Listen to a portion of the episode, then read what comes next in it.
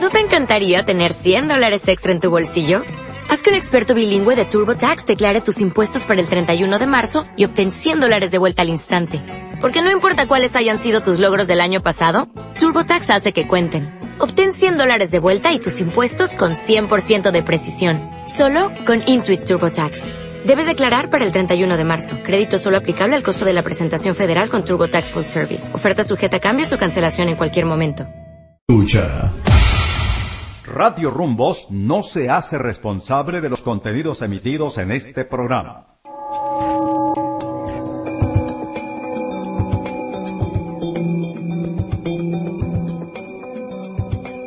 Cosas de amor. Cosas de amor. Cosas de amor. Ahora demos la bienvenida a su presentadora, Mariela Ribeiro. Cosas de amor. Cosas de amor. Hola, bienvenidos amigos una vez más a Cosas de Amor, donde Radio Rumbo se torna algo picante, subido de tono, y en estos días no hemos estado tan subido de tono a nivel de, mm, sexual, pero hemos estado subido de tono a nivel de muchísimos temas que donde hemos aprendido imagínate de todo, pues. Ayer tuvimos un programa exquisito, tan bueno, que quedó tan corto, que la misma doctora Lía Muñoz de Jaquismo, del Centro de Estudios de Jaquismo, pues eh, nos dijo que podíamos hacer un especial todas las semanas los martes, donde nos va a dar el curso gratis del desarrollo del ser, de reencarnación, limpieza bioenergética, limpieza de los chakras, eh, cómo evolucionar como ser humano para no venir a evolucionar en una cucaracha. Ay, sí, vaya, no cuánto mi amor que hasta en cerdo. Pero eso, lo, de, hecho, ellos tienen ahora un curso y lo bueno es que ellos son, este, mm, personas que lo hacen sin fines de lucro. Lo que cobran es verdaderamente para la sala y todo lo que queda es para ciertas fundaciones y, y protecciones a, a niños, eh, este, personas de tercera edad, enfermos y, y todas estas fundaciones. Pues es, es interesante porque entonces, claro, cuando una persona como esta hacen esto por amor, tú dices, esto debe ser de verdad y que además te están enseñando porque creen que es emergente, que nos unamos todos a creer que no es luchar eh, porque los animales no estén encerrados y torturados, sino que tiene que comenzar todo desde adentro para tú poderte concientizar de todo aquello automáticamente cuando empiezas a evolucionar desde adentro todo lo demás empieza a evolucionar a tu alrededor no solamente tú sino todo empieza a salpicar porque es así de hecho, las personas que creen verdaderamente en Dios saben que bajo la sombra de Él se encuentran y que nada malo les va a suceder. Y se pueden hacer invisibles ante la maldad. Yo soy de las personas que cree verdaderamente en que cuando estás pasando por un lugar peligroso o en un lugar donde crees que posiblemente estés eh, em, eh, expuesto o expuesta, pues pídele a tu ángel de la guarda que te haga invisible ante la maldad. En estos días, eh, ayer casualmente, una persona que llegó a, mi tienda me dice, yo le estaba diciendo que, que, esa es una fórmula excelente, y me dice, yo le digo, este, hazme invisible ante los matones y los asesinos y los ladrones. Le digo, no, ese es el error, especificar. Porque cuando especificas, estás, normalmente se te escapa algunas cosas que son importantes. Entonces es mejor hacerse invi- invisible ante la maldad. Porque no necesariamente tiene que ser un matón y un asesino el que pueda tener la necesidad de que tú al salir del banco, como me decía ella, necesites el dinero que tú estás sacando de allí. A veces la necesidad y el hambre hace, hace que las personas cometan errores gravísimos. Así que lo mejor es hacerte invisible ante la maldad y eso lo hacen los ángeles de muy, de muy buena manera porque son soldados de Dios. De todas maneras, todas estas cosas vamos a aprenderlas los martes. Eh, por hoy voy a tener un invitado excelente que lo vamos a tener todos. Ya tengo miles de preguntas y tú puedes hacerlas a través del 0426-126-588. ¿Tienes mascotas? ¿Quieres saber si está bien tener esa mascota? Porque qué importante saber si la mascota que tienes es la mascota ideal para ti y si está según los reglamentos y, y según la, la vida de esa mascota que tú la tengas en tu hogar. Eh, cualquier problema que tengas con tu mascota, sea gato, perro, pajaritos, que no estoy de acuerdo con tener pajaritos, pero bueno, si ya nacieron enjaulados, soltarlos sería morir. Eh, la idea es que no exista los criaderos de, de aves. Entonces ya sabes que esa es la forma. Tengo a Natán Ramírez con nosotros en entrenador y, y, y una cantidad de cosas más que voy a decir dentro de un rato. Y estamos aquí bajo la gerencia de Radio Rumbo Sensor y Bello Salinas, en la producción Carlos Luis Espíndola y mi hermoso Bello, que además va a ir a, a ver Sexo Tántrico, a escuchar la charla en el celar eh, el domingo a, a las 10 de la mañana. Nos vamos a ver allá, pues, chulita, porque claro, el cristal tiene trabajo y no puede ir. Pero eh, además eh, entregamos dos entradas excelentes porque la persona a quien le tocó estoy segura que es la persona ideal. Siempre somos ideales para esto. Solamente eh, es necesario tocar la puerta y tocar la puerta es entrar. Y si no entras, en este caso siempre entras. Les habla Mariela Ribeiro, 15.561. Esto es Cosas de Amor hasta las nueve y media. ¿Y qué tal si lo hacemos con los recuerdos del año 2007? Esto es Goldie Calat y su tema Bobby. Me encanta este tema. Esto es una belleza.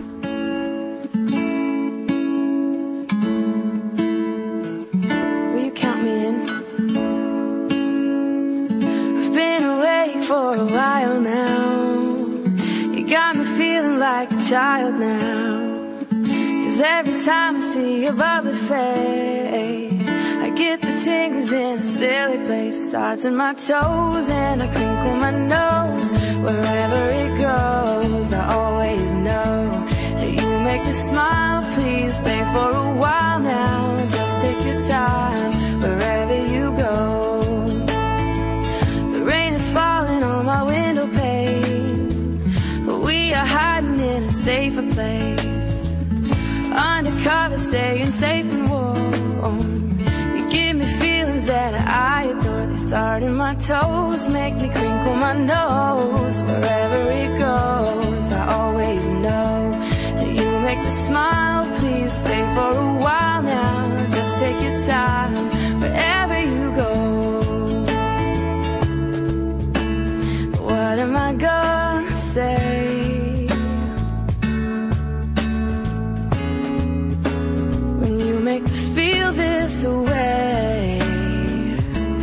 I just, mm, and it starts in my toes, makes me crinkle my nose.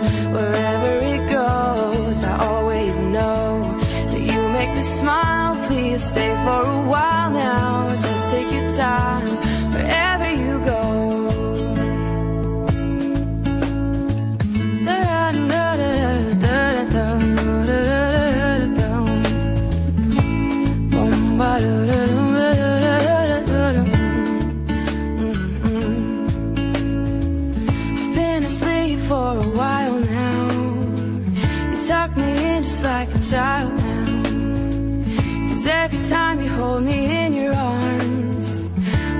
comfortable enough to feel your warmth. It starts in my soul, and I lose all control.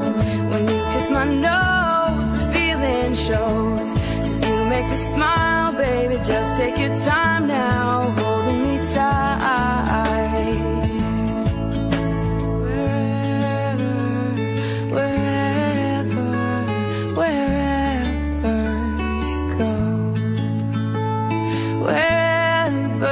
Wow, qué bello tema. Hoy les tengo unos temas bellísimos. Me puse de verdad a dedicarme un tiempo para traerles temas, siempre en, esa onda de balada, porque he notado que las personas que oyen cosas de amor dicen, bueno, esto debe ser música balada. Entonces cuando ponía los tecnos, la gente como que se desubicaba. ¿Saben qué pasa? Claro, porque está la nota de la Super DJ todavía de, ese programa que pronto, pronto va a volver a salir a FM.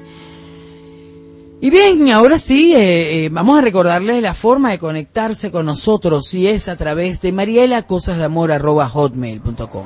Envía tu caso de amor, envía tus preguntas, lo que desees saber y nosotros te respondemos todos los días. Además yo tengo un móvil que me va avisando exactamente en el momento que tú me lo envías. Si deseas enviarme mensajes de texto hoy, Recuerda el 0426-126-588. 0426-126-588, porque sé que para algunos se le hace difícil comunicarse con nosotros a través de la cabina, que también tenemos los 0212-715-2106, 0212, el código de Caracas, 284-0494. Saludos a toda la gran Caracas que nos escucha, Lara, Carabobo, porque 670M es la emisora que, la M que sí se escucha, y se escucha también a través de www.circuitorrumbos.com.be. Y si a esta dirección tú deseas escucharlo en digital desde tu celular, recuerda que solamente debes agregar slash Nokia slash iPhone o slash móvil dependiendo de tu celular inteligente. Esas son las formas. Recuerda que te puedes agregar a Mariela Cosas de Amor en el Facebook y si quieres también haz, haz tus comentarios a través de arroba piso co- eh, eh, per- arroba cosas piso de amor en Twitter. Puedes agregarte también al Twitter de Radio Rumbos, arroba circuito rumbos. Pero el que estamos atendiendo aquí es arroba cosas piso de amor. Tenemos hoy, y, y- y quiero aplausos, quiero aplausos, mi querido Luis, porque este señor, además de que se llama Nathan Ramírez, que es un nombre rarísimo, ¿Nathan de dónde viene? Es un nombre bíblico, eh, nombre N-A-T-H-A-N, común. sí. Nombre bíblico. ¿Qué significa? ¿Tienes el...? Eh, no, el significado propiamente no, pero eh, sí, Nathan compartió con todos los personajes bíblicos. Ah, imagínate. Artista plástico, fotógrafo, este entrenador de mascotas es supicaz. Educador canino, ambientalista, coordinador de medio ambiente de la Unidad de Rescate Urbano 911, Protección Civil. Este, qué interesante. Esta, eh, eh, este, esta coordinación se encarga de los animales propiamente. Eh, no, porque propiamente no hay infraestructura, ¿no? Pero eh, lo que hacemos es hacer campañas de concientización acerca del medio ambiente para evitar que el tráfico de animales se lleve a cabo, que es lo que acaba eh, haciendo mucho daño. Esa es la coordinación del medio ambiente de la Unidad de Rescate Urbano 911. como- Correcto, yo la coordino. O sea que si alguien tiene algún problema eh, Con que fauna ve silvestre, con fauna silvestre, que ven de repente que ahora hay mucho esto, que yo lo veo mucho en Alto Prado, donde yo vivo, que son, que claro, esto era una, una zona con bastante bambú, y entonces hay muchas perezas, que de repente como que salen de, de, bueno, ya salen, no, es que lo están sacando de su medio y de repente lo ven en el medio de la nosotros, calle. Nosotros ocupamos los espacios habituales de ellos, los espacios, los espacios donde ellos hicieron vida durante miles de años, millones de años, y ahora nosotros ahí tenemos nuestras urbanizaciones y lógicamente ellos las siguen ocupando y pasan a ser víctimas de, de nuestro progreso Y citadino. son tan bellos, chicos. A mí me da mucha lástima porque además los que llegan a rescatarlos son los bomberos, que uno nunca sabe para dónde va eso. Sí, bomberos y protección civil son los que se encargan de, de este Y es tipo fiable, es fiable, porque Sí. yo una vez llamé y, y- No, sí, es- y es yo les dije, yo quiero ver dónde los pones, porque una vez que no te lo vas a llevar y los vas a botar por ahí. No, no, no, para nada. Son eh, primero atendidos por médicos veterinarios y luego llevados a instituciones donde propiamente se les pueda clasificar y, y nuevamente reinsertar bien sea su medio ambiente o en algunos casos se tienen que meter en reservas o en zoológicos. Ay, pero son una belleza, son tan tiernos. Además, su teléfono, si alguien se quiere comunicar con él, es el 0416-727-3598. 0416-726-3598. ¿Qué es mascotismo? Mira, mascotismo lo define eh, semánticamente como eh, el acto de tener mascotas, ¿no? Eh, es bastante simple el, el término. Yo tengo una definición particular que te quería decir desde hace rato y me dijiste que la dijera era al aire. Claro, a mí me gusta la espontaneidad. Sí, pues para mí el mascotismo es un desorden psicológico del humano. Ocurrió en algún momento de nuestra historia evolutiva. Imagínate. tú. Sí, eh, estoy convencido que debe ser algún desorden psicológico porque a nadie se le ocurre que eh, tener un animal eh, que tiene absoluta dependencia de ti, que tienes que ocupar un tiempo extremadamente fuerte en ese animal y eso te produzca placer, ¿no? Lo más lógico cuando el hombre se unió a los animales de, de- pastoreo, que fueron los primeros que domesticó, como los, el ganado, eh, pues nada, él los criaba, pero era para comerlos, ¿no? No, no para darles cariño, él los criaba para comerlos. Pero tenían a su perro que además lo Eh, llevaban a eh, pastorear. Correcto, sí, pero también el perro fue alimento en muchas épocas de la historia. Ay, no, por Dios. Eh, entonces, eh, luego, en algún momento de la historia, de nuestra evolución con, con el, con el- el animal, pues de alguna manera decidimos adoptarlo como mascota, como miembro de la familia. Porque acuérdate que una relación entre dos especies diferentes se va a denominar o simbiosis o parasitosis.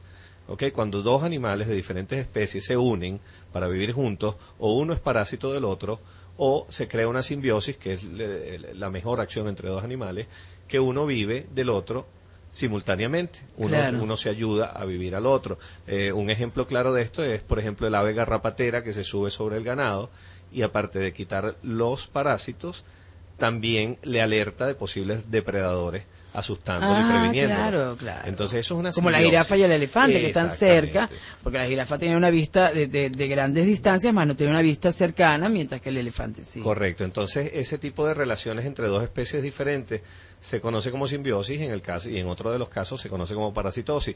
El ser humano es el único animal que agarra a otro animal y lo protege de forma impresionante. Pero bueno, porque es un hijito. Exacto. Entonces, bueno, Entonces, yo- ¿cómo se la llamaría? No hay una tercera No, no hay clasificación. una tercera. Yo- de mamá y, pa- eh, mamá e hijo. Yo los defino así porque eh, ciertamente eso empieza a crear problemas porque descontextualizas a lo, lo que es el animal, incluso lo humanizan y entonces empiezan a darle características que no tiene el animal.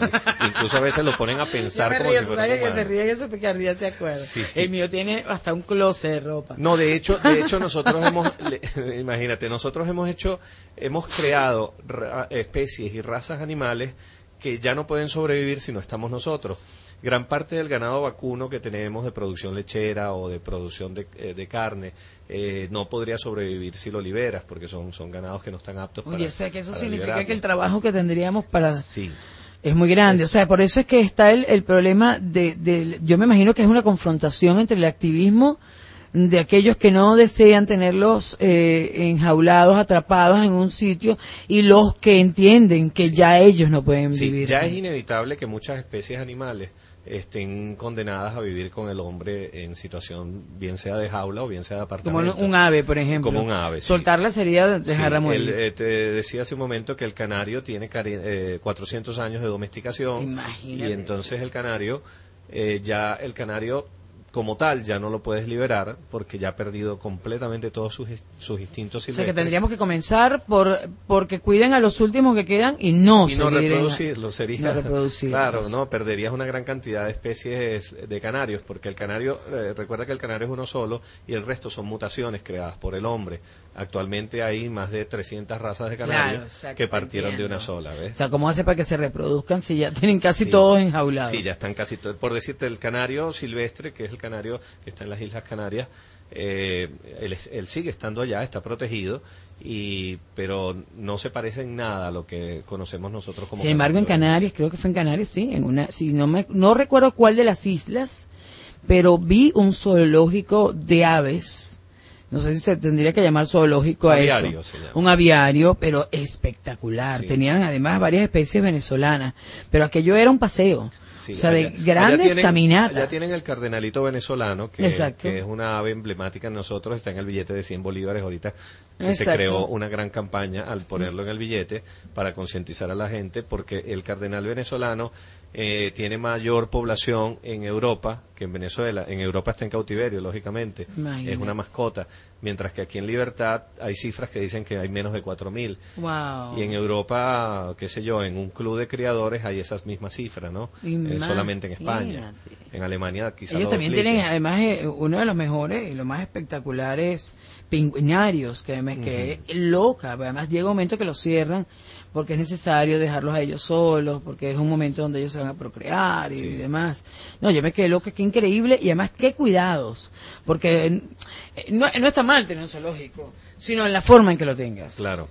Porque si, lógicamente, de alguna manera estamos eh, cubriendo de que estas especies se conserven y se Sí, mantengan. eh, eh, eh, caemos otra vez en el mismo juego, ¿no? Caemos otra vez en el mismo juego, porque la historia del zoológico viene propiamente del bestiario, que viene de Grecia, de Roma, que fueron utilizados en los circos romanos para enfrentamientos entre ellos, para enfrentamientos con los gladiadores. O sea, viene de, un- de lo que yo te digo, de un morbo, de, un- de una enfermedad psicológica que estoy seguro que algún psiquiatra que invites algún día la podrá explicar mejor. Yo- no es mi tema, ¿no? Pero yo, yo considero que es algo así. Fíjate, hay muchos ejemplos de, de mascotismo, los más comunes que tenemos acá en Venezuela, con el caso de los animales silvestres, los más comunes que se ven, los que, los que más nos atacan y los que más tenemos que trabajar día a día son, por ejemplo, el morrocoy. El morrocoy al morrocoy le adjudican cosas eh, supersticiosa. Dicen que el morrocoy limpia la casa, Tiene que recoge la- las cosas negativas. A, a mí me parece que la ensucia porque él va dejando excrementos por toda Sí, la casa. pero yo tengo una amiga que de- los llama y todo y salen corriendo como si fueran unos gatos, unos Sí. perros. Eh, además que entonces lo ponen a caminar en cemento cuando él es un animal de caminar en, en tierra, tierra. ¿no? Eh, te voy a citar un caso comiquísimo, bueno, no es cómico, es muy triste, pero cuando yo entrevisté a la persona, le dije que qué comía, porque el animal venía moribundo, y ella le eh, la persona me dice, mira, lechuga y tomate.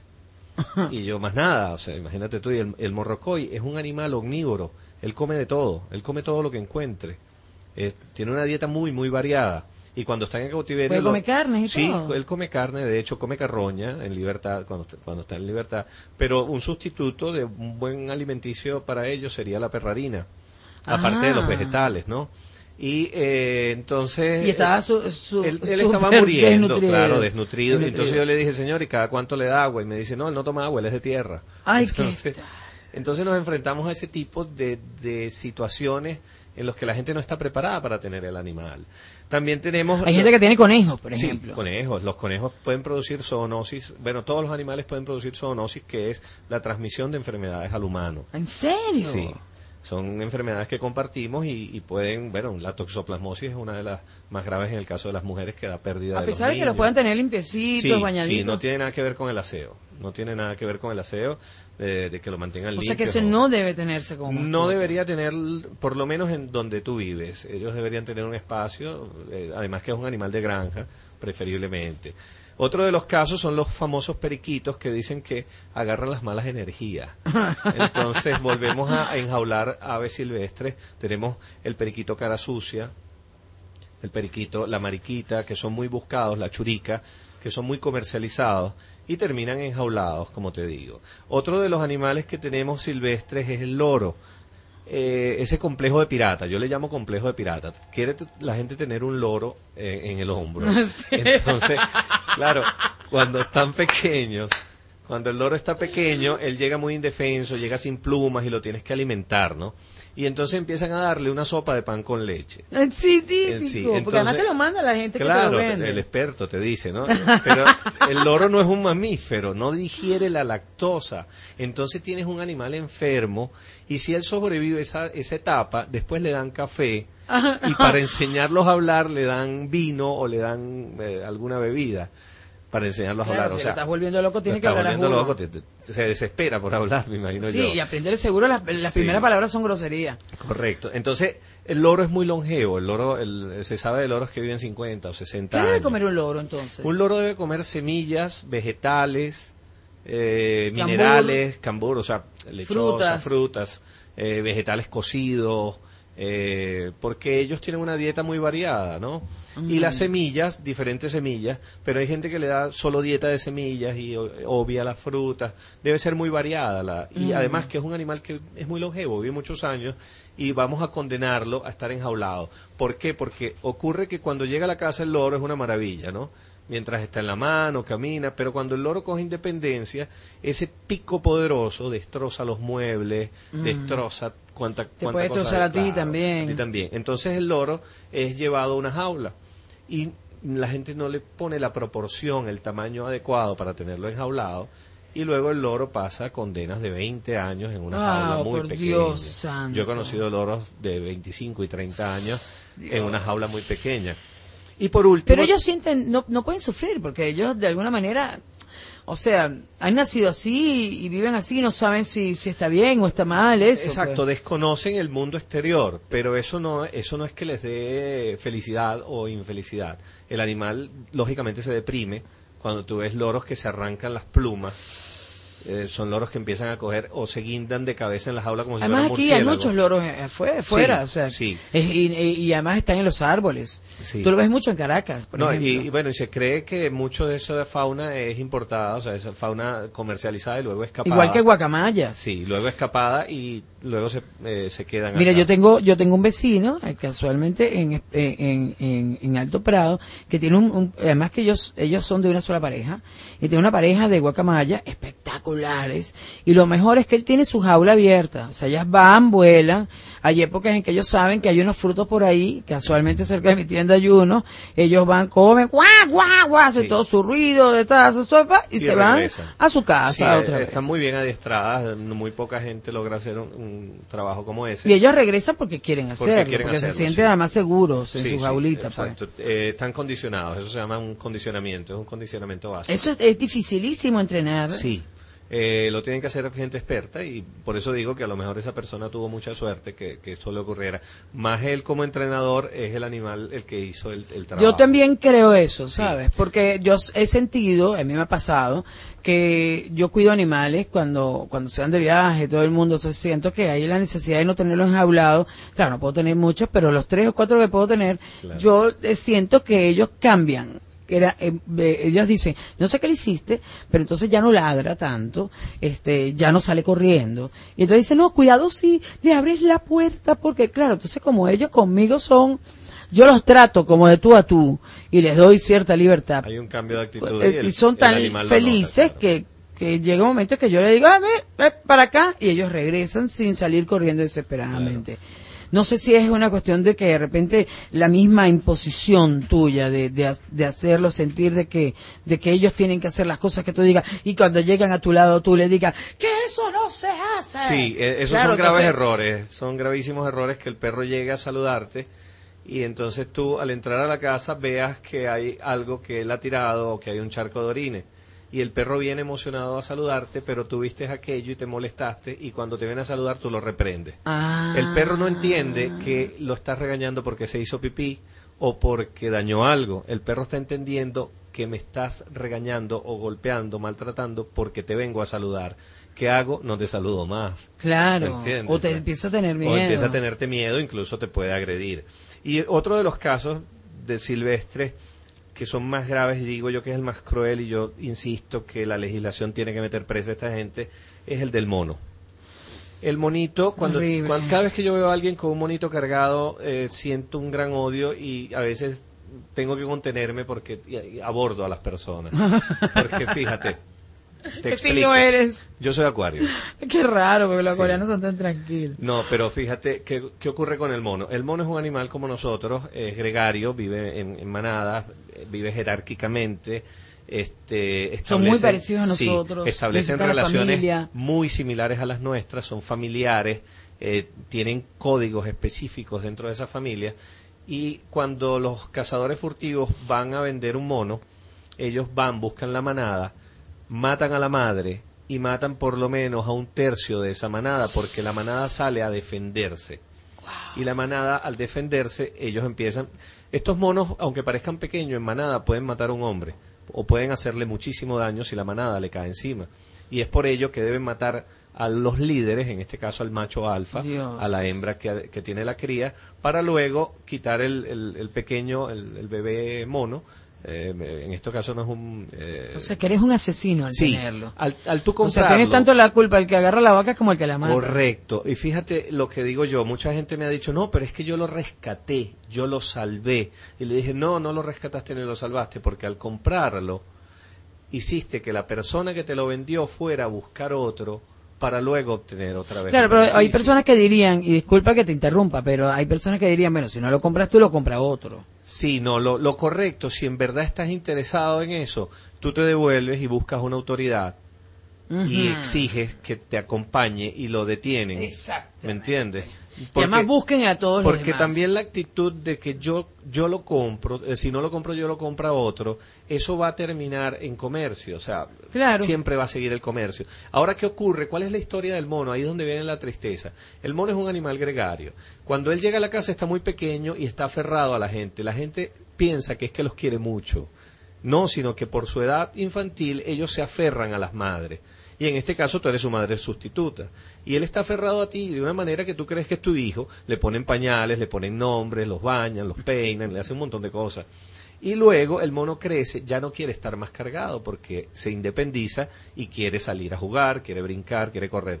¿Qué ocurre? Empiezan a ocurrir los problemas en la casa. A tumbar las cosas, a orinarse por todos lados incluso por ser un animal gregario, establece jerarquías y puede atacar a los más débiles de la casa, que en este caso pueden ser los niños o los ancianos. Y a tener cierto celo por la, por, la mamá que nadie se la le acerque.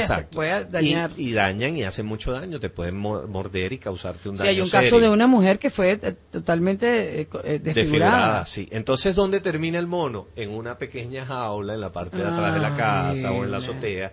Y el mono también tiene una vida relativamente larga, eh, pueden vivir entre 20 y 25 Sí, años. Y eh, van a pasar una condena donde más nunca se le va a dar cariño, no va a Y eso sí compartir es preso. con más nadie. Eso, sí es sí preso porque él eh, fue libre. Sí, él fue libre. Entonces, es sumamente triste la historia del mono. Yo sí, honestamente, legislaría con prisión al... al- Exactamente. incluso la tenencia. Exactamente. Estoy La totalmente de acuerdo la- la- contigo. por- porque es muy triste la historia. Incluso con eh, hay, hay cierta manera de hacerlo con los loros y las Pero guacamayas Chay, está haciendo... que le sacan, que le sacan, cuando ponen dos pichones sacan uno y dejan uno. Eso fue un convenio que se llegó con los pueblos indígenas para que ellos pudieran comercializar este tipo de aves. Eso, Pero eso es ¿por un qué convenio. comercializar? Porque lo han hecho siempre.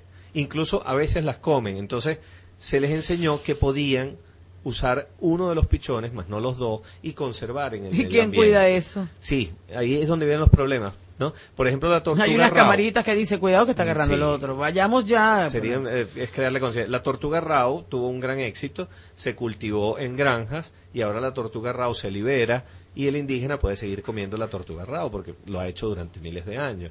Entonces, la idea no era quitarle el que no comiera la tortuga, sino buscar una solución y se encontró, eso es uno de los éxitos de- del trabajo medioambientalista que estamos haciendo ahorita y se logró con la tortuga rao, se logró con la baba, ya las poblaciones de baba no están en riesgo, por- porque justamente se crearon granjas para Sí, porque había gente que quería tener estas babas en su casa. Sí, hay gente que las tiene. En sus Hay gente que piscinas. las sigue teniendo. Mira, y entre los mascotismos silvestres también vas a tener serpientes, vas a tener... Ahora tú tienes familias en riesgo que tienen arañas, tienen serpientes, tienen una cantidad de cosas Increíble. que los pueden Eso sí me matar. parece enfermo. Vamos a un corte y ya regresamos. Está súper interesante el tema.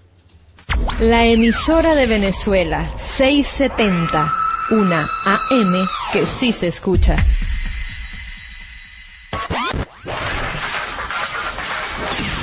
Radio Rumbos, abarcando gran parte del territorio nacional. La emisora de Venezuela, 670, 70, 670 AM. Un solo dial.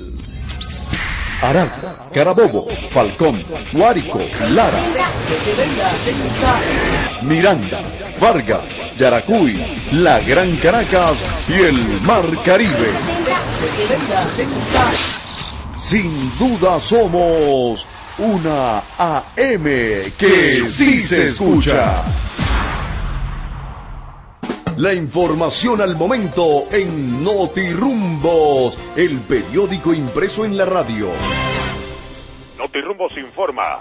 El ministro de Comunicación e Información Andrés Cizarra informó que el presidente de la República Hugo Chávez Frías regresará de la ciudad de Cuba mañana jueves luego de realizarse exámenes exhaustivos para verificar su estado de salud.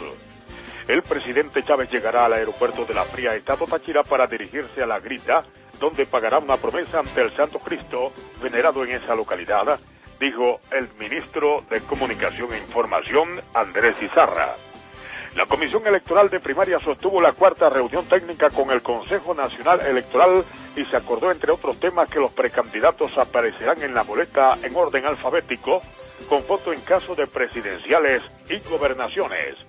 Estas y otras informaciones en la primera emisión de Notirumbos, el periódico impreso en la radio, mañana a partir de las 7 en punto de la mañana. Informó Notirumbos. La hora rumbos, 9, 2 minutos.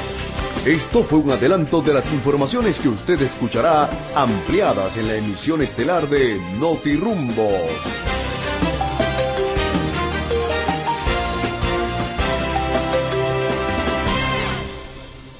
En Radio Rumbos comenzó la parranda.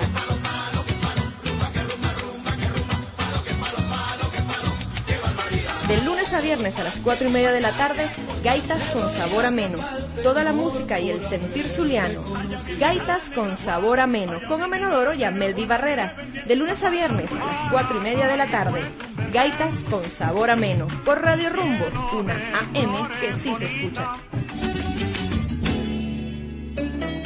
Responsabilidad Ciudadana. Todos los sábados a las 4 de la tarde. Por Radio Rumbos. Una AM que sí se escucha. La astrología nos ayuda a profundizar el conocimiento que tenemos de nosotros mismos y de nuestro lugar en el universo. José de Jesús Mazo te dará los mejores consejos para que trabajes en tu vida espiritual. No te pierdas, de lunes a viernes, consultores astrológicos, a partir de las 8 de la noche por Radio Rumbo 670, una AM que sí se escucha. La emisora de Venezuela 670, una AM que sí se escucha. ¡Oh! Hola, ¿qué tal? ¿Cómo están? bueno, no, no, es que no sé si poner música, porque hay tanta pregunta que creo que sería delicado quitar esos tres minutos. Así que la música, vamos a ver si la ponemos mañana. Ok, tenemos muchísimas preguntas. Sé que tienes mucho más que darnos y además en este momento ibas a hablarnos caus- causalmente Sí, sobre, sí, sobre- quería- sobre quería- el perro. Quería antes de responder alguna pregunta, quería más o menos explicar cuál es el origen del problema entre el perro y el hombre. El perro, eh, lo que conocemos hoy en día como las diferentes razas caninas, fueron todas creadas por el hombre. ¿ok? Todo esto ocurrió, todo esto viene ocurriendo desde hace aproximadamente unos 5.000 años. Pero las razas, o sea, el- lo, que, lo que llamaríamos el directorio de razas actuales debe tener unos 400 años. Específicamente los clubes tienen 120 años, los clubes de razas caninas. O sea que estamos hablando que es una historia bastante, bastante Wow. antigua, pero organizada recientemente. La última raza que se anexó a, la, a, a- a lo que es eh, la Asociación Mundial eh, que, que permite eh, eh, la- las razas, eh, la Federación Canina Internacional, es la Jack Russell. Entonces estamos hablando, esto ocurrió en el 2002, entonces estamos hablando que todavía la historia se está creando. Cada perro... Jack Russell, para que aquellos que no lo saben, que se puso muy de moda y todo el mundo quería máscara. tenerlo con la, la película de la máscara. Exacto. Entonces, Muy lindo, muy bello, pero súper agresivo. Cada perro, cada perro fue creado según una utilidad. Este Jack Russell fue un perro ratonero, un perro minero, un perro para exterminar eh, pequeñas alimañas en las minas, en las casas. Y así muchas razas fueron creadas para diferentes utilidades. Los pitbull o los bit, o los bull, De ahí me estás respondiendo una pregunta de las que tenía aquí pendiente. los bull fueron creados para el pastoreo vacuno, es decir, el pastoreo de ganado. El pastor alemán fue un perro ovejero. Eh, cada, el, el Golden Retriever, que es muy. tanto lo quieren. que tanto lo quieren, es un perro eh, sumamente especializado, es un perro de cobro, es un perro que busca las presas en las tierras Y yo pensé que de cobre, y yo decía, ay, pero buenísimo, para tenerlo que ir a cobrarle a todo el mundo que No, nos debe. De hecho, retriever eh, significa cobrador y golden Pero significa cobro de qué? No entiendo. Cobro es ir a buscar. Por ejemplo, yo caso, él es cobro de pluma. Ah, yo soy un cazador de, de aves. Disparo, el ave cae a mucha distancia en el agua y él va a la busca y la trae. Claro. Para él eso es una de sus diversiones más... Imagínate, entonces sí. que le gusta correr. Igual que- Claro. que, el, el siberiano, que es un perro que... El siberiano es un perro de arrastre, es un perro que de originalmente nieve. sí se creó para arrastrar trineos. O sea, que corre, imagina. Claro, cuando la gente le pone una pechera y lo saca, termina arrastrada.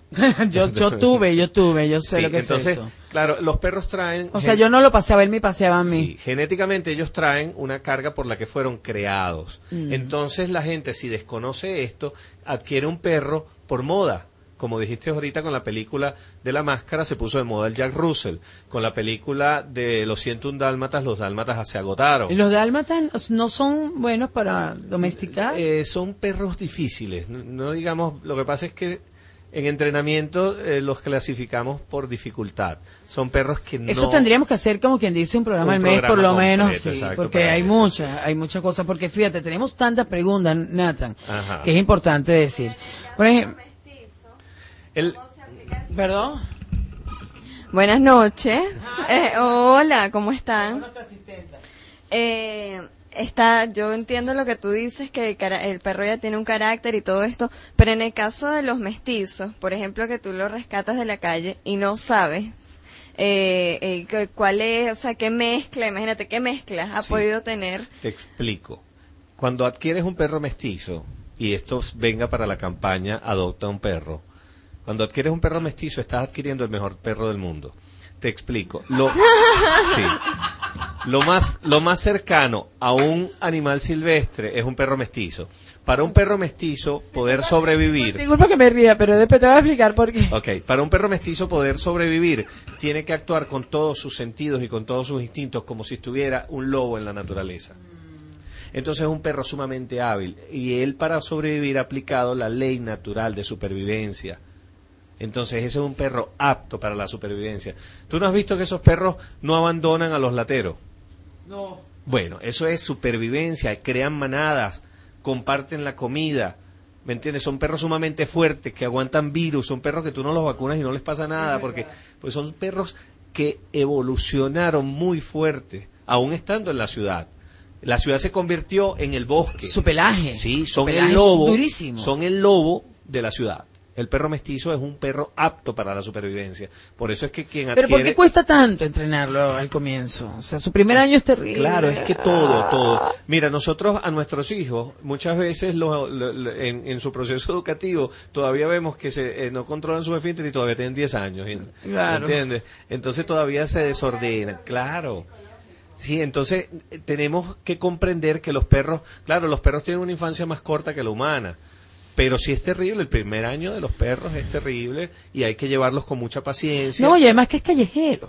Sí. O sea, le gusta su claro, calle Es que lo que te que- dije, el perro de la calle va a buscar la calle porque él fue criado así y entonces... Y no sé cómo no lo pisan ni nada. Por eso, porque tiene muchas habilidades. Es un perro que evolutivamente hablando está... No, yo creo que es suerte. Digamos que... no, vale, son muy hábiles, saben cruzar la calle, es más, saben dónde buscar comida, saben... Sí, saben no, no, no, este, cosas. los vecinos están aterrados con la mía. Claro. O sea, ella tiene de- de- tomada la, la basura de la calle. O sea, y Hay- eso hay- que come rico en la hay casa. perros hay, comu- hay perros comunitarios, perros que los mantienen un grupo de, de gente. Ya todo el mundo sabe el nombre de ella, Sí, Cuchi. exacto. es famosísima. Sí, entonces estos perros, yo, yo considero que estos perros no dan tanto problema como lo puede dar, por ejemplo, un Charpey, que es un perro chino que tiene muchas arrugas, ese perro arrugado que también se Mm. puso de moda. Entonces esos perros necesitan muchísima atención en, en cuanto al pelaje y la piel. Eh, hay perros como el Botail, que es un perro... Sí, además tienes que tener un perro que tú sepas que tienes el tiempo para cuidarlo, cuidarlo, y hacer el mantenimiento diario, porque ese es un perro de, sí. de- de- Ahora fíjate una pregunta, saludos a Patricia, a, a mi mamá, hola, a Mario Eugenia Génesis, eh, que están escuchando el programa. Bueno, dicen aquí, queremos saber cómo se hace cuando no puedes sacar a tu perro por motivos de lluvia por varios días seguidos, para controlar su ansiedad. Pónganse un paraguas y salgan tranquilamente con su perro, que él no le va a pasar nada por mojarse. Y enseñar el pipí y pupú en el periódico sabe que está mal, pero a veces hace pipí, pero pupú nunca ha hecho en el pañal. Pañal o periódico. En el periódico, En me imagino. Mira, esto es, es- esto es un entrenamiento de paciencia y lo logra. Ha estado confinado por varios meses y nada. Eh, sí, hay perros que después, una vez que aprenden que los, lo hacen fuera, les cuesta mucho ir al, al periódico. Hay gente que para pegarle les pega con el periódico y después quiere que hagan sus necesidades en el periódico, insólito. No puedes usar el instrumento para pegarle con, con el que Hay unas que personas que dicen que limpiar todo con lejía sería excelente, no con, clo- con- no con cloro. Sí, eso es Sí. para evitar que hayan olores residuales donde el, pero es, es, es perder el tiempo, honestamente. Si lo No hay que para- pegarle con el periódico, no. ni pegarle con el periódico. Lo que hay es que eh, capturar. Eh, eh, te lleva un tiempito, pero es capturar cuando él va a hacer su necesidad. ¿Ok? Generalmente lo hacen después de comer, en las primeras horas de la mañana. Entonces, sí, va a dedicar tiempo, pero ya te metiste en el perro, tienes que hacerlo. Claro. Entonces, después de darle la comida, lo llevas al sitio donde quieres tú que haga, ya tienes un papel previamente acondicionado ahí, ya que esté impregnado con algo de orina, y una vez que termine el de hacerlo, lo vas a felicitar y lo vas a tocar y, le vas a dar No hay mucho que cambiarle el lugar donde No, hace. no, no. Siempre hay que tener un sitio. Preferiblemente que elijas un sitio para que no tengas que estar cambiando. ¿Qué sucede con los perros? Tenemos otra pregunta. ¿Qué sucede con los perros que, que son muy educados cuando tú estás allí, pero basta que tú salgas? La pregunta es exactamente, ya te voy a decir cómo es, para leértela. Eh, eh, necesito cambiar el lugar donde el perro hace las necesidades a otro lugar de la casa. ¿Cómo sería la manera correcta de hacerlo? Trasladas los papeles a ese lugar y confinas el otro lugar. ¿Cómo confinar? Cerrarlo, a, confinárselo a él. Cerrar, cerrar el acceso a que el perro no vuelva a ese lugar. Uy, eso porque- está difícil. Sí. Porque al parecer es un lugar pequeño. ¿Hasta qué edad un perro tiene la capacidad de aprender cosas nuevas y cambiar hábitos ya establecidos? Toda la vida. Toda la vida. Toda la vida puede aprender cosas. Ajá, nuevas. ¿y Cristal? El cambiar hábitos puede ser un poco más difícil, pero toda la vida tiene capacidad de aprendizaje. Ok, eh, dos preguntas eh, fundamentales. Aquí una que nos hace un oyente, eh, Nereida, por Facebook. Ella dice que tiene eh, tres perras, tres perritas, y bueno, eh, cada una se supone que tiene su plato, pero ninguna come su plato. Esto la mortifica, o sea, eh, ellos realmente pueden identificar cuál es su plato o agarran el que Seguramente, más... seguramente lo que la mortifica es que se deben estar peleando. Eh, me a- imagino, ahí no lo, que- pone aquí. Ahí pero- lo que ahí lo que debe estar ocurriendo es que se establecen jerarquías. Los perros en manada, cuando van a comer, come el líder primero y después come los demás. Entonces, cuando establecen la jerarquía, seguramente alguna de las perras debe estar impidiendo que las otras coman de sus platos.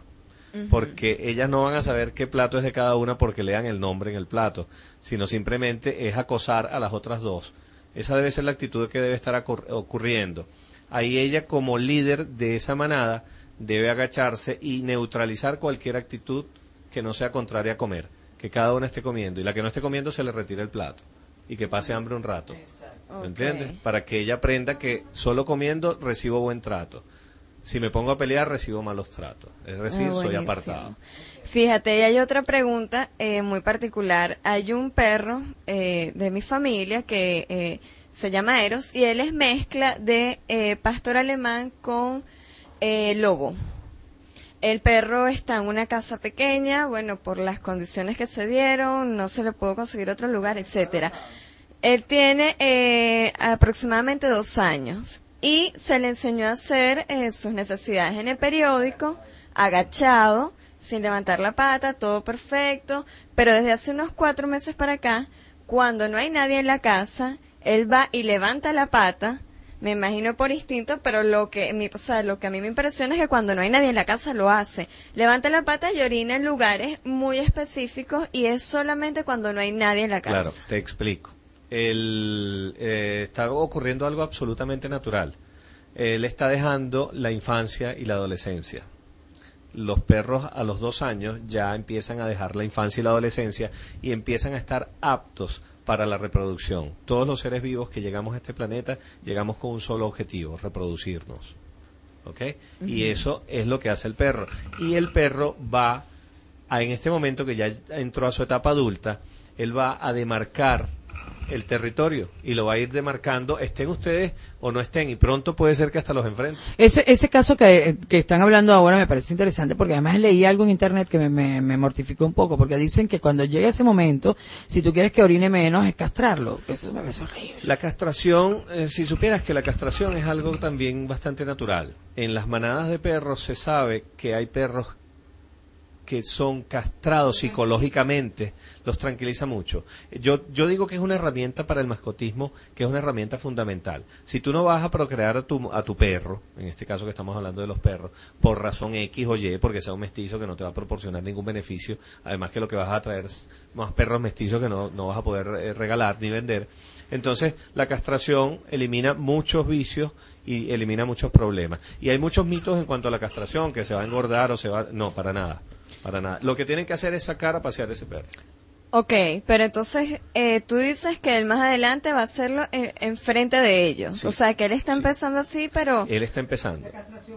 Se puede ser una solución. Él está empezando a adquirir jerarquía. Entonces, él experimenta cuando no están. Ok. Luego Y la va a experimentar cuando... eh, como se le va, por supuesto, Claro, va- porque va a ir descargando y va a ir marcando en otro territorio y cuando llega a la casa pues ya no le va a interesar. Porque ya esa es su casa. Esa, esa podría ser una solución. Otra pregunta que tenemos aquí, Mercedes. Buenas noches. Gracias eh, por tu mensaje. Eh, mm, gracias, te felicitan, Nathan. Gracias. Eh, tengo una perrita cachorra y mis, y mis dos gatos, y mis dos gatos. Te- eh, mi pregunta, ¿cómo hago para que mis gatas se adapten a la perrita? Eh, es un poquito difícil, mucha supervisión, porque si la perra es cachorra, los gatos les pueden hacer daño. Yo te voy a recomendar algo y lo digo porque me pasa a mí. Eh, naturalmente, esto es por naturaleza. La convivencia comienza, llega un momento que se hace maravillosa. Lo que tienes es que cuidar de cortarle, comprarle un cortador especial para las uñas y trata de cortarle tanto a, a la perrita como a los gatos, muy importante, eh, las uñas, porque ellos lógicamente siempre van a atacar con sus garras y en los ojos es muy doloroso. Se puede curar, porque hay, pero el tratamiento es de, de verdaderamente de, de, de varios días y hay que estar muy... Hay una técnica que eh, tendrían que comprar una jaula, una jaula eh, de esas de, de perros que venden en las tiendas de mascotas. No es la casita, no es el kennel, es una jaula que tiene barrotes. Y ahí puedes poner al cachorro delante de los gatos en diferentes situaciones para que ellos lo exploren y él esté protegido de cualquier agresión. Y así él se va acostumbrando un poquito, se van acostumbrando. Es una técnica, ¿no? Bueno, los míos, gracias a Dios, se han ido acostumbrando a punta de golpe. Pero eso sí, nadie se hace daño porque nadie tiene uñas. Eh, hay, hay una pregunta interesante. ¿Es, ¿Es verdad que deben de conocerse los perros fuera del territorio? Entre ellos, con otros perros, sí. No es, no es solo verdad, es necesario. Mira, yo conozco casos de perros que viven en el piso 22 de Parque Central y jamás han bajado porque las personas dicen que no lo quieren juntar con otro perro para que no se le peguen las pulgas. Mm. Señores, venden productos antipulgas. Los perros deben socializar con perros y con humanos para que sean perros equilibrados, para que sean perros estables. Nosotros somos lo que le proporcionamos. La cantidad de problemas que tienen los perros se los proporcionamos nosotros. Le ponemos ropa, le ponemos vestidos. ¿Me entiendes? Cosas que son innecesarias para ellos. Cuando yo veo perros con zapatos, siempre les digo, les Eso es horrible. les estás debilitando los dígitos y no le sacas las uñas y no las raspa. O sea que tienes que llevarlo más veces al veterinario para que le raspen las uñas y al debilitarle los dígitos, cuando le quites el zapato, va Y no a disfruta de la caminata, Sí, no disfruta. además. Pero me está diciendo la misma que preguntó sobre la lluvia, que es cuando hay tormenta. Bueno, sabemos que ahora la cosa está Claro, eh, está difícil, ¿no? Tienes que ver que espere, eh, espera que baje la lluvia. Pero ¿qué se puede hacer para que los perros eh, no tengan esa Trata, ansiedad? trata entonces de jugar con ellos en casa, busca algo que los entretenga, alguna pelota, algún juguete. Eh, por lo general la gente le deja los juguetes a los perros, no es bueno. La, la- la idea es que el juguete tú se lo entregues para que juegue y luego se lo retiras, porque si no pierde el interés en el juguete. Entonces la gente dice, no, pero es que él tiene muchos juguetes y no, no los toca, claro. Te saludan desde México, Nathan. Están escuchando el programa Luna, mi perra, Chihuahua y yo. Ah, qué bueno. Gracias. Yo tengo otras dos preguntas nuevamente. A ver, la primera. Eh, ¿Qué de cierto hay que este, si tú no has entrenado a un perro, o sea, con un entrenador especial para, para defenderte, y el perro ve que eh, te está, está atacando a su amo, ponte lo que sea, otro perro, otra persona, pero lo están atacando, ¿el perro te va a defender por instinto Sí. o tiene que estar entrenado No, no. para... El perro va a defender sus espacios, esos son sus instintos. Va a defender tanto la casa como a su grupo, su manada. Seas tú, sea cualquier persona de la manada, va a defenderlo, eso lo va a hacer por instinto. No necesariamente todos los perros lo hacen. Hay perros que por su nivel de, de crianza tenga algún problema de timidez o de frustración y quizá no lo haga, pero por regla general cualquier perro va a, va a hacer eso, va a hacer esa su respuesta. Eh, todos los gatos tienen, eh, bueno, yo tengo gato y sé lo que, lo terrible que es tener un gato en un apartamento, porque llega cierto tiempo en que desea saltar de la ventana. Claro, claro. Eso es un gravísimo problema. ¿Qué hay que hacer allí? Mira, eh, de hecho muchos gatos se lanzan, muchísimos gatos se lanzan estadísticamente. ¿Hay alguna cosa que se puede hacer? ¿El, el castrarlo sería una opción? Es una opción porque limita uno de los instintos más fuertes en ellos, que es el sexual. Y, y Porque es eso lo que los hace eso, ir. eso es lo que los hace escapar. Fundamentalmente, eh, que el gato quiera salir. Después, una vez de castrados, muchos gatos siguen saliendo. Eh, por costumbre, siempre y cuando puedan salir, pero quien vive en un piso elevado y el gato definitivamente no puede salir por la ventana, eh, la castración yo creo que es una, una medida Sí, importante. bueno, yo recomiendo que le pongan siempre su cadenita para que sepan las personas de que es un, un gato con familia y no le vayan a poner veneno. Eh, ¿Qué hacer si no quieren comer sus alimentos? Se están bastante humanizados. Sí, sí. El problema con la humanización, la humanización, mira, la humanización le va, le va a ocasionar miles de problemas. Hay mucha gente que los baña casi todos los días pensando, no, ellos tienen un tiempo para ser bañados. Eh, hay gente que eh, les pone a comer comida de la que prepara, cosa que le hace daño, le, le empieza, le empieza a, pro- a producir problemas gástricos. Si le vas a hacer comida, debe ser comida que le prepares para ellos. ¿Cuál es la dieta natural de un perro? Un venado, un conejo. Eso es lo que ellos comen en libertad. Entonces, tendrías que buscar un venado, un conejo y dárselo para que se lo coma para que el perro esté bien nutrido, pero eso no sabemos que no lo podemos hacer. Lo que recomendamos es su alimento seco o alimento húmedo enlatado, de los que venden comercialmente. Sí cuesta para que los coman, sobre todo cuando la No, gente... bueno, darle su premio a vez Sí. en cuando, en la semana. Yo cuando Mira, hago mi parrillita, lógicamente, Claro, sí le puedes dar un pedacito, exacto. Además ellos saben que es el día de No- fiesta. Si no se la deja eh, condimentada, agarra un pedacito del bistec Mm. y, y se lo pones a la brasa. ¿Es cierto que los perros no tienen páncreas? ¿Que no deben de comer harinas? Eh, no deben, lo que no tengan páncreas, ahí un especialista te lo respondería, ¿no? Claro, Pero- veterinario no vino hoy porque verdaderamente Sí. no hubiese podido Ahora, venir. No, No hubiese podido hablar. No hay, no hay dietas, eh, las dietas similares a las nuestras, no, te repito, un perro lo que come es un animal vivo, lo caza, se lo come y lo mata, un ratón, un conejo o un... Es un verdad ave. que por cada año que cumple un perro son siete años de vida. Qué importante esta pregunta. Gracias, Mercedes. Eh, te lo voy a promediar. No y sí. ¿Por qué no y sí? Eh, un perro al año ya es reproductivo. Es decir, una niña de 7 años aún no. Entonces, un perro al año ya es reproductivo. Entonces, la escala ahí no pega. ¿Ok? La edad reproductiva de una niña o un varón puede ser después de la pubertad, unos 14 o 15 años. Y entonces el perro ya tendría los dos años, ya ahí equipara, porque 7 y 7 son 14. ¿Me entiendes? Ya ahí equipara. Pero luego, la longevidad del perro, eh, un perro ya de 10, 12 años, ya es un perro bastante mayor. Eh, no, las razas más grandes son menos longevas, viven menos. Las razas más pequeñas, yo conozco casos de perros como la amiga mexicana de su perra Luna. eh, yo conozco chihuahuas que han llegado a los 20 años, 21 años. Wow. Sí, los gatos también tienen un promedio de vida corto y siempre va a depender de siempre va a depender de la alimentación y de los tratos y los cuidados. Pero los perros grandes sí, 10 años, 12 años, un perro de 40 kilos, un pastor, un gran danés, ya ya están sumamente ancianos. Uy, y bueno, eh, otra pregunta rapidito. Cuando el perro es muy grande, que este, bueno, tú no, no eres una persona que lo esté llevando constantemente al veterinario, tú lo puedes bañar, eh, lo bañas tú y todo esto.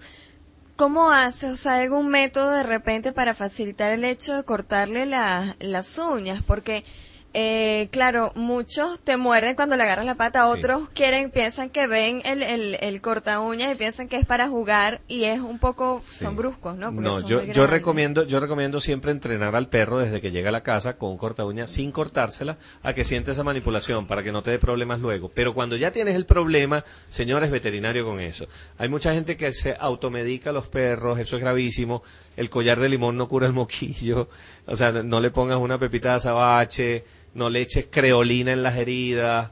O sea, Ah, hay- es típico. Hay, hay- hay muchas, hay muchos mitos con ¿Qué se debe hacer cuando tú le ves un huequito o una herida para que no le entre un gusano? ir al veterinario. Mira, eh, eh, es, tan, es, tan, es tan triste esto que te voy a decir, porque hay gente que llega a la consulta veterinaria y te dice, mire doctor, pero ese, ese- esos gusanos le saldrían ayer, porque... Y, y vamos, para que salga gusanos, la enfermedad debe durar aproximadamente 15 o 20 días. O sea, ese perro ha sido descuidado, seguramente vive en una azotea y nadie lo toca, nadie lo mira. Bajo el sol, Bajo con el sol. calor. ¿Amarrar o colocarle bozal es una solución o es peor el, el remedio que la enfermedad? Amarrarlos sí, amarrarlos temporalmente. El perro no entiende estar amarrado, él entiende estar encerrado porque naturalmente ellos deben estar en cubiles en la naturaleza y hay perros nodrizas, hay perros que se encargan de cuidar a los cachorros. Ellos entienden ese confinamiento, tú los puedes encerrar y lo vas encerrando por periodos cortos contigo para que él comprenda que eso no es algo malo. Pero cuando los amarras no entienden del amarre y van a hacer ¿Y el bozal todo el día puede estar un perro con bozal? No, no debe. El bozal eh, debemos usarlo para las normas. Salidas nada la- más sí, momentico. Y solo en esos perros que lleven agresión. Por último, la última... ¿Y él? Eh, Sí, ya hemos llegado al final del programa. Eh, este, eh, que, por último, la última pregunta. ¿Qué tan de cierto es que los, los entrenadores de la televisión que arreglan todos los problemas en una semana? Eso es un reality show. Yo sabía. Gracias, Nathan. Excelente ti, programa, vale. Va, Te vamos a volver a invitar. Tienes que volver a venir la semana que viene. Bueno, gracias por estar allí. Hemos llegado al final del programa y recuerden, no hagan la guerra, hagan el amor y si van a hacer la guerra que sea cuerpo a cuerpo. Chau. La emisora de Venezuela, 670, una AM que sí se escucha. ¿No te encantaría tener 100 dólares extra en tu bolsillo? Haz que un experto bilingüe de TurboTax declare tus impuestos para el 31 de marzo y obtén 100 dólares de vuelta al instante. Porque no importa cuáles hayan sido tus logros del año pasado, TurboTax hace que cuenten. Obtén 100 dólares de vuelta y tus impuestos con 100% de precisión. Solo con Intuit TurboTax.